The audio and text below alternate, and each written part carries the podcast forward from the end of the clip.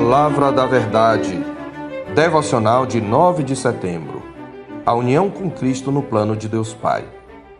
Bendito Deus e Pai de nosso Senhor Jesus Cristo, que nos tem abençoado com toda sorte de bênção espiritual nas regiões celestiais em Cristo, assim como nos escolheu nele antes da fundação do mundo para sermos santos e irrepreensíveis perante ele, e em amor nos predestinou para ele, para a adoção de filhos por meio de Jesus Cristo segundo o beneplácito de Sua vontade, para louvor da glória de Sua graça, que Ele nos concedeu gratuitamente no amado. Efésios 1, de 3 a 6. A união mística dos crentes com Cristo é o fundamento da aplicação da redenção na vida deles. Calvino a define como o fato de que, pelo Espírito Santo, Cristo nos une a Ele e nos comunica suas graças. Luiz Berkoff, por sua vez, define a união com Cristo como a união íntima, vital e espiritual entre Cristo e o seu povo em virtude da qual ele é a fonte da sua vida e poder, da sua bendita ventura e salvação. Calvino novamente nos apercebe da relevância desta doutrina. Ele diz: Enquanto Cristo está longe de nós e nós permanecemos separados dele, tudo quanto padeceu e fez pela redenção da linhagem humana não nos serve de nada, nem nos traz o mínimo proveito. Portanto, para que possa comunicar-nos os bens que recebeu do Pai, é preciso que ele se faça nosso e habite em nós por esta razão é chamado nossa cabeça e primogênito entre muitos irmãos, e de nós se afirma que somos enxertados nele. Porque, segundo eu tenho dito, nenhuma das coisas que possui nos pertencem, nem temos que ver com elas, enquanto não somos feitos uma só coisa com ele. Franklin Ferreira e Alan Miat igualmente reconhecem a união do crente com Cristo é o eixo em volta do qual giram todos os outros aspectos da salvação. O início da salvação é a eleição do crente em Cristo, a consumação da salvação é a glorificação do crente em Cristo. Não é de admirar, pois, que a expressão em Cristo é uma das mais recorrentes do Novo Testamento. Considerando a expressão e suas correlatas, são mais de 150 ocorrências, principalmente nas epístolas paulinas, descrevendo uma relação de mutualidade entre o crente e Cristo que possui um duplo aspecto. Primeiro, nós os crentes estamos em Cristo, posição que é a base da aplicação de toda a obra da redenção em nós. Fomos abençoados com toda sorte de benção espiritual, eleitos e predestinados em Cristo e para Cristo. Fomos redimidos e remidos em Cristo.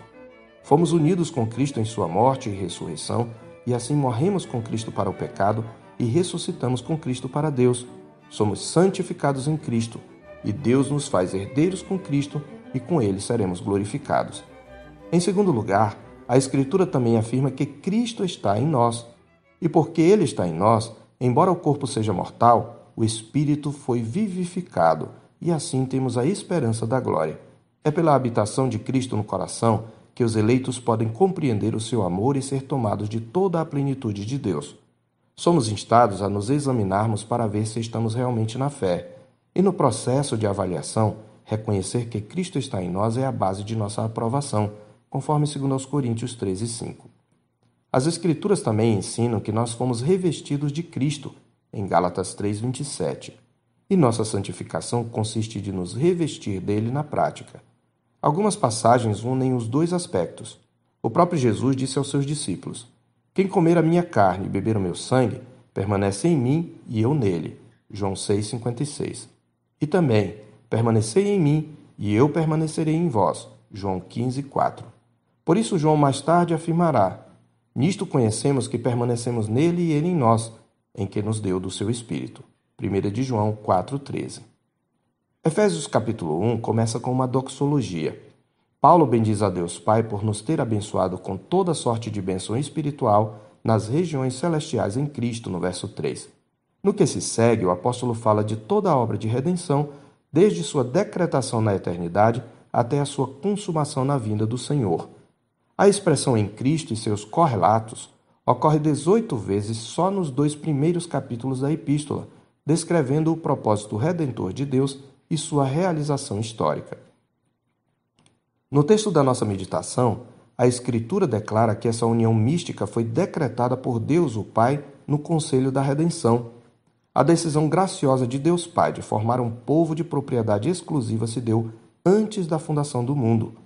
Contudo, cada ato eterno de Deus se deu em união com Cristo.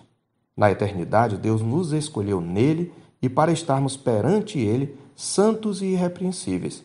Na eternidade, Deus nos predestinou para Ele, ou seja, nossa união com Cristo já era ordenada e contemplada pelo Pai antes que houvesse o mundo. É por isso que o sangue de Jesus, isto é, sua morte vicária, foi conhecida com efeito antes da fundação do mundo, conforme 1 de Pedro 1,20. Isto indica que Cristo e não nós foi a motivação da eleição divina. Deus nos escolheu não porque visse em nós algum mérito, nem mesmo por qualquer previsão de fé da nossa parte, mas apenas baseado em nossa predeterminada unidade em Cristo. Isto é reforçado pela expressão segundo o beneplácito da sua vontade, ou segundo o seu beneplácito que propuser em Cristo, nos versos 5 e 8. Desse modo, a nossa escolha para a salvação não pode ser considerada a parte de Cristo. Somos salvos porque somos o povo que o Pai deu ao seu Filho bem-amado é nessa perspectiva que, em seus dias terrenos, Jesus ora ao Pai ao prestar contas do seu ministério messiânico e interceder pelos seus. Pai, é chegada a hora. Glorifica a teu filho para que o filho te glorifique a ti, assim como lhe conferiste autoridade sobre toda a carne, a fim de que ele conceda vida eterna a todos os que lhe deste. Eram teus, tu nos confiaste. João 17, versos 1b e 2. É igualmente nesta perspectiva que Paulo lembra a Timóteo que Deus nos salvou e nos chamou com santa vocação, não segundo as nossas obras, mas conforme a sua determinação e graça que nos foi dada em Cristo Jesus antes dos tempos eternos, conforme 2 Timóteo 1:9. A eleição não é apenas um plano, é um ato salvífico efetivo de Deus, do qual depende a realização histórica de nossa salvação não compreender isto faz da união com Cristo dependente apenas da nossa fé. Pelo contrário, como observam Franklin Ferreira e Alan Mead, nossa união com Cristo foi estabelecida antes do início do tempo. Aqueles que desde a eternidade estão em união com Cristo são dados a Jesus pelo Pai. Ao dar a Cristo um povo como herança desde a eternidade, Deus Pai estava estabelecendo efetivamente a nossa união com seu Filho porque os decretos de Deus não são apenas planos no sentido usual e comum do termo. Embora precedam os eventos a que se referem, têm o mesmo grau de realidade.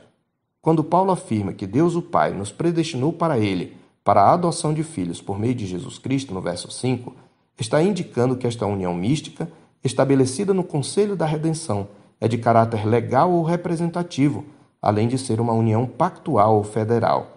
Por isso, citando novamente Ferreira e Miat, por se tratar de uma união eterna, ela não pode ser rompida. Ela depende da fidelidade e do amor eterno de Deus. E nosso Pai assim o decretou, a fim de vivermos para o louvor da sua glória, como indicam os versos 6, 12 e 14 do nosso texto. É por isso que Paulo bendiz a Deus Pai. É por isso que também devemos louvar continuamente e amar ardentemente o nosso Deus e Pai, pois desde a eternidade ele nos escolheu em seu Filho amado, a quem não poupou antes por todos nós o entregou, como está escrito em Romanos 8:32, e de quem também fomos feitos herança, como diz o verso 11 do nosso texto. E como filhos amados, devemos igualmente imitar nosso Pai em seu amor e em sua santidade, como está escrito respectivamente em Efésios 5 de 1 a 2 e 1 de Pedro 1, 16 e 17. Sede, pois, imitadores de Deus como filhos amados, e andai em amor, como também Cristo nos amou e se entregou a si mesmo por nós, como oferta e sacrifício a Deus em aroma suave. Porque escrito está: Sede santos, porque eu sou santo. Ora, se invocais como Pai aquele que, sem acepção de pessoas, julga segundo as obras de cada um, portai-vos com temor durante o tempo da vossa peregrinação. Que vivamos como filhos santos e amados em Cristo, para a glória de Deus Pai. Eu sou o pastor Marcos Augusto, pastor da Terceira Igreja Presbiteriana de Boa Vista, em Roraima. Tenha um bom dia na paz do Senhor Jesus.